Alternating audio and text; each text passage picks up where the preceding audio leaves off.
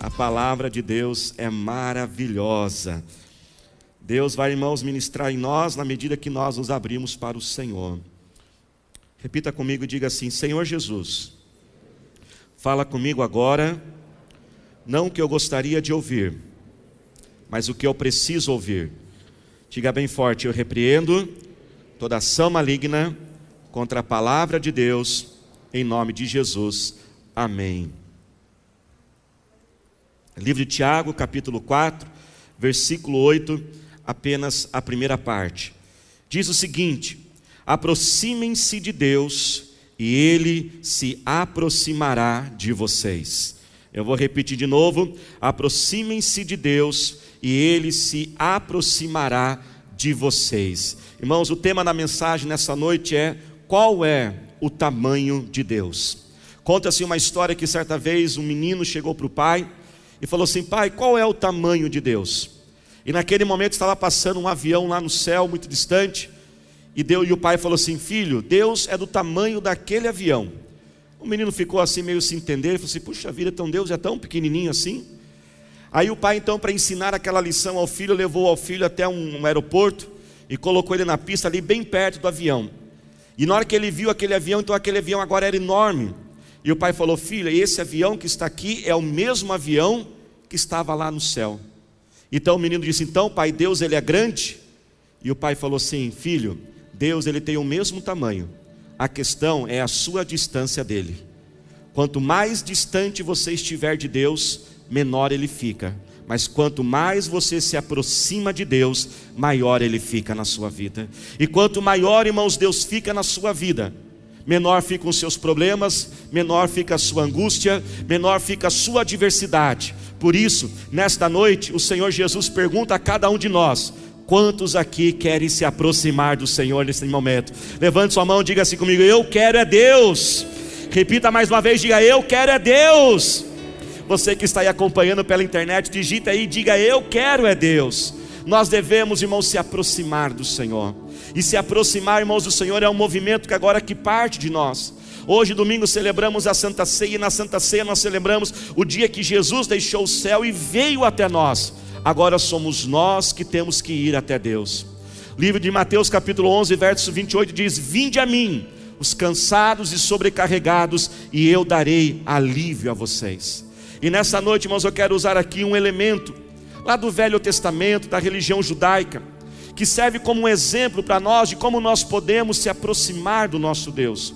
Hoje nós vivemos um novo período, nós vivemos o período chamado a dispensação da graça do nosso Senhor. No legalismo, as pessoas tinham que fazer aqueles procedimentos, aquelas regras para poder conquistar. O objetivo não era agradar a Deus, o objetivo era conquistar e desejar aquilo que a pessoa queria. Mas hoje nós obedecemos a Deus porque também amamos e queremos agradar o coração do Senhor Jesus. Quem quer agradar o Senhor Jesus aí, diga mais uma vez: Eu quero é Deus.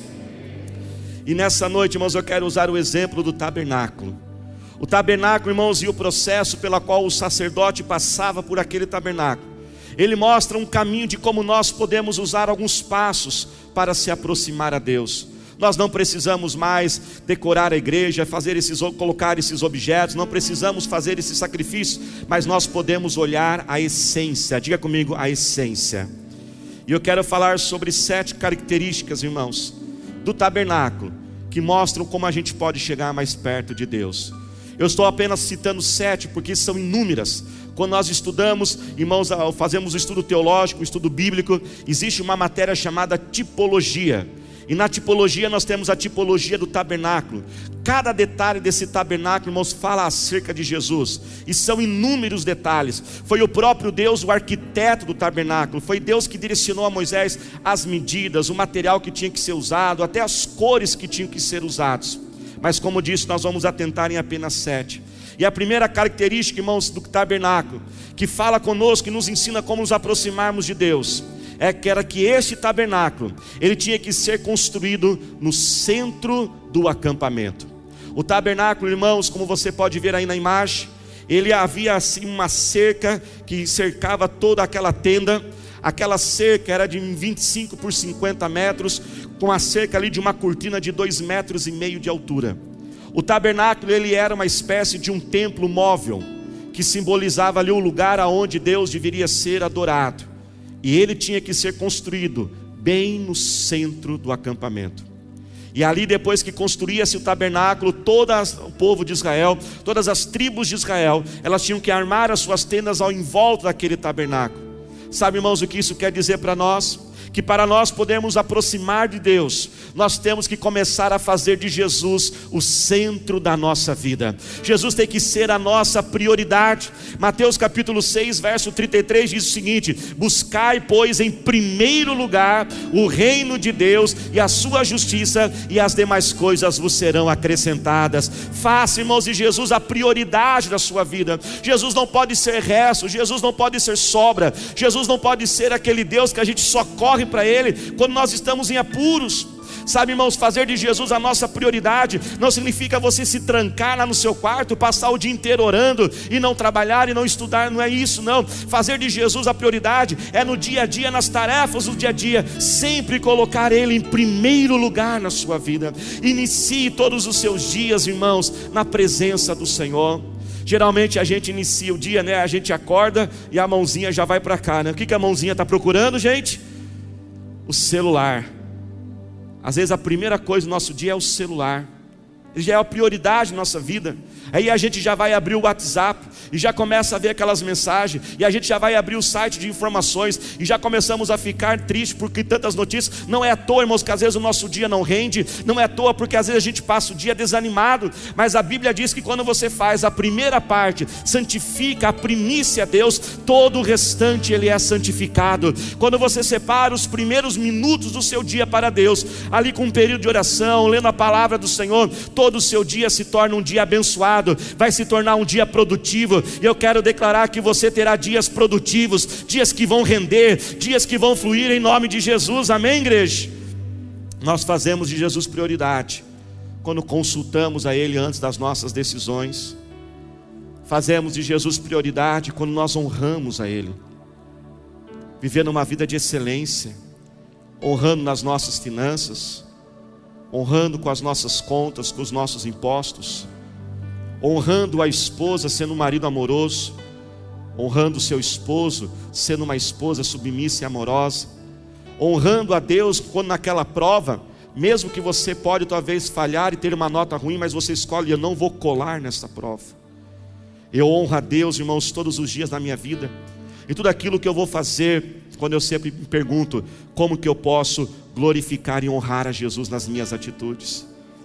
Eu honro, irmãos, e faço de Jesus prioridade na minha vida, quando eu começo a buscar o meu propósito de vida. Quando eu entendo que Jesus me colocou neste mundo com uma missão. Você não está aqui neste mundo à toa, você não foi jogado e largado aqui. Talvez até mesmo seu pai e sua mãe não planejaram a sua vinda.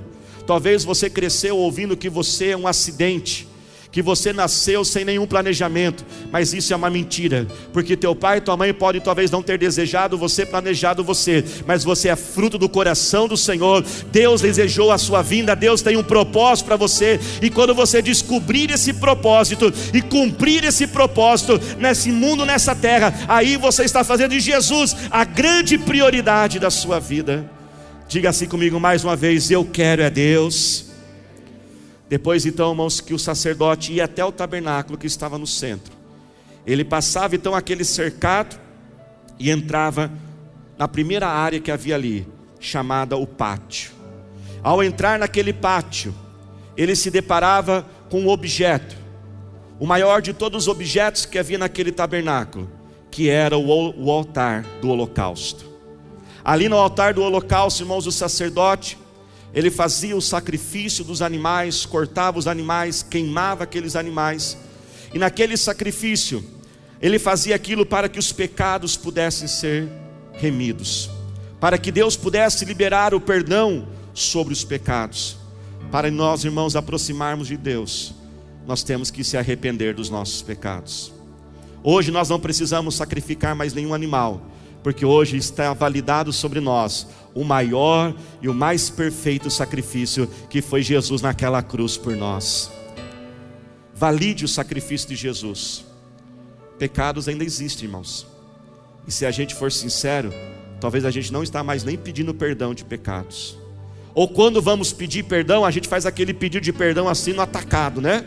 Depois de um dia cansado, a gente deita naquele travesseiro, já começa quase babar assim dormindo, né?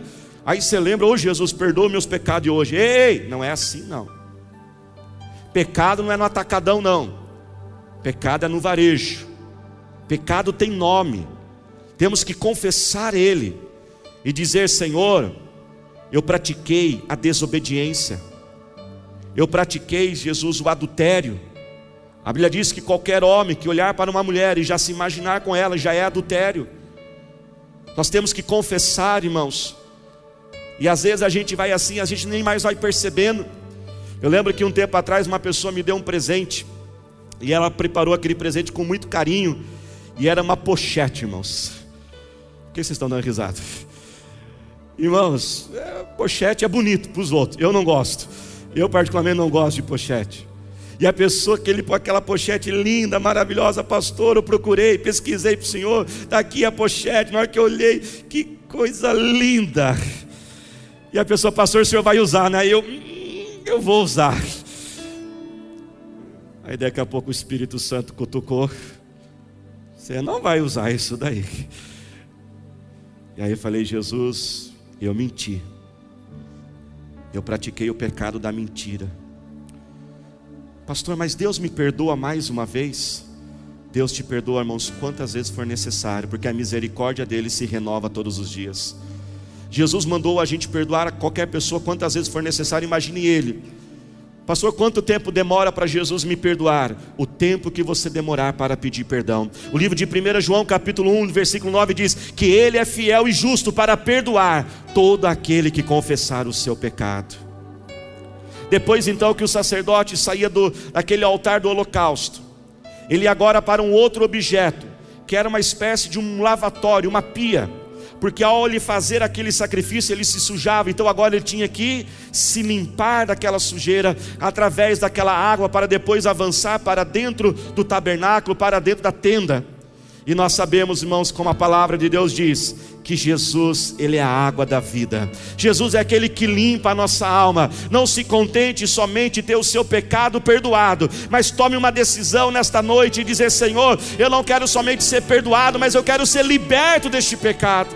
Eu quero colocar a minha vida em ordem, eu quero acabar com esses rolos, eu quero acabar com esses pensamentos, eu quero me libertar deste vício. Jesus, irmãos, é a nossa liberdade e Ele está aqui para desfazer as obras de Satanás busque ajuda, peça oração. O livro de Tiago diz que nós devemos confessar o nosso pecado para Deus, para que possamos ser perdoados, amém, irmãos? Ninguém deve confessar o seu pecado a outra pessoa para te perdoar, ninguém tem condição de perdoar uma outra pessoa, porque todos nós somos pecadores por iguais. Mas a Bíblia diz: confesse o teu pecado ao teu irmão, para que você possa ser curado. Sabe, irmãos, existe um poder libertador quando você não esconde mais aquele pecado e você então procura uma pessoa. Agora preste atenção, irmãos, não vai procurar alguém que o pecado dela é fofoca, né, irmãos? Que aí você está perdido, né? Mas procure alguém sério, pastores, líderes, marque um horário e diga: Olha, eu preciso de ajuda para me libertar deste pecado. Solte aquilo, aquilo que está dentro de você. A palavra de Deus diz: o salmista diz: Enquanto eu me calei dos meus pecados, os meus ossos foram consumidos porque Jesus quer libertar a sua vida. Diga assim bem forte comigo: Eu quero é Deus. Então agora o sacerdote, depois de chegar ao tabernáculo, passar pelo holocausto, passar por aquela pia e se lavar, ele agora entrava para dentro daquela tenda. E quando ele entrava agora naquela tenda, aquela tenda na parte de dentro ela tinha duas partes. E a primeira parte era chamado lugar santo. E naquele lugar santo haviam três objetos. Havia ali um objeto que era uma mesa, a mesa dos pães. Aqueles pães eram doze pedaços de pães que representavam as doze tribos de Israel. Todos os sábados os sacerdotes tinham que trocar aqueles pães por pães novos Mas durante a semana, de um sábado até outro, os sacerdotes tinham que cuidar daquele pão, vigiar para que ele não embolorasse, simbolizando o que, irmãos? A provisão de Deus. A Bíblia diz que Jesus, Ele é o pão da vida. Na oração do Pai Nosso, Jesus orou para que o pão nosso de cada dia Ele venha nos dar hoje. Jesus, irmãos, Ele tem o poder, Ele é o Deus do impossível, não há nada que Ele não possa fazer, Ele pode suprir toda e qualquer sua necessidade. Ao você se aproximar do Senhor, sim, apresente a Ele aquilo que te inquieta. Filipenses 4, 6 diz: Não ande ansiosos por coisa alguma, mas através da oração, apresente a sua necessidade ao Senhor, e uma paz que excede o entendimento tomará conta do seu coração. Ele quer cuidar de você. Você sabia de algo? Que o que é importante para você é importante para Ele? Não tem necessidade pequena não tem pedido bobo, chegue até Ele e apresente a sua necessidade. Mas além de apresentar a necessidade, que vai satisfazer o corpo, a alma, que vai suprir as necessidades do dia, o sacerdote também irmãos, até um outro objeto, nesse mesmo lugar ainda dos santos, que era o candelabro. Um castiçal ali de ouro, de 30 quilos. E aquele castiçal, irmãos, aquelas velas eram acendidas nós sabemos que as velas iluminam e brilham o local, mas elas usam o fogo para iluminar. E aquilo ali, irmãos, significa a luz de Cristo que tem que brilhar, porque tudo no tabernáculo fala a respeito de Jesus e aquela luz que brilha, irmãos, do fogo, e o fogo simboliza o Espírito Santo. Além de nós alimentarmos, irmãos, nossa alma, nosso corpo, nossas necessidades do dia a dia, nós também precisamos fortalecer o nosso espírito, nós precisamos se encher do Espírito Santo todos os dias. Convide o Espírito Santo para estar com você. Lá em casa nós temos o hábito em família, todos os dias nós dizemos: Espírito Santo, meu amigo, esteja comigo neste dia. Oração em línguas, irmãos, não é somente no domingo na igreja, todos os dia nós temos que orar em línguas, ter um tempo se transbordando, se enchendo do Espírito Santo. Quando você está orando em línguas, sabe o que está acontecendo? O Espírito Santo está intercedendo por você, ele está consertando as suas orações. Às vezes, irmãos, as nossas orações são egoístas, às vezes nossas orações são tão pequenas e falta, com falta de fé, não é mesmo? Às vezes a gente está desanimado, a gente pede assim: ah, Deus, eu não aguento mais, estou cansado, tantos meses, tantos meses desempregados. Deus, me dá um emprego, qualquer coisa já está bom. E o Espírito Santo fala assim: Jesus, tem misericórdia desse rapaz que ele não sabe o que está orando, não, porque ele não está perante o Deus de qualquer coisa. Você não está perante um Deus que diz aí, ah, isso aí está bom, não. Efésios 3 diz que ele é poderoso para fazer infinitamente mais do que eu posso pedir ou sequer imaginar. Ele é Deus de abundância, ele é Deus de grandeza e vai fazer essa grandeza em nossas vidas. Depois então o sacerdote chegava até um outro objeto, o altar do incenso. E ali então queimava-se algumas folhas, alguns gravetos que soltavam uma fumaça e um cheiro forte que tomava conta daquele lugar.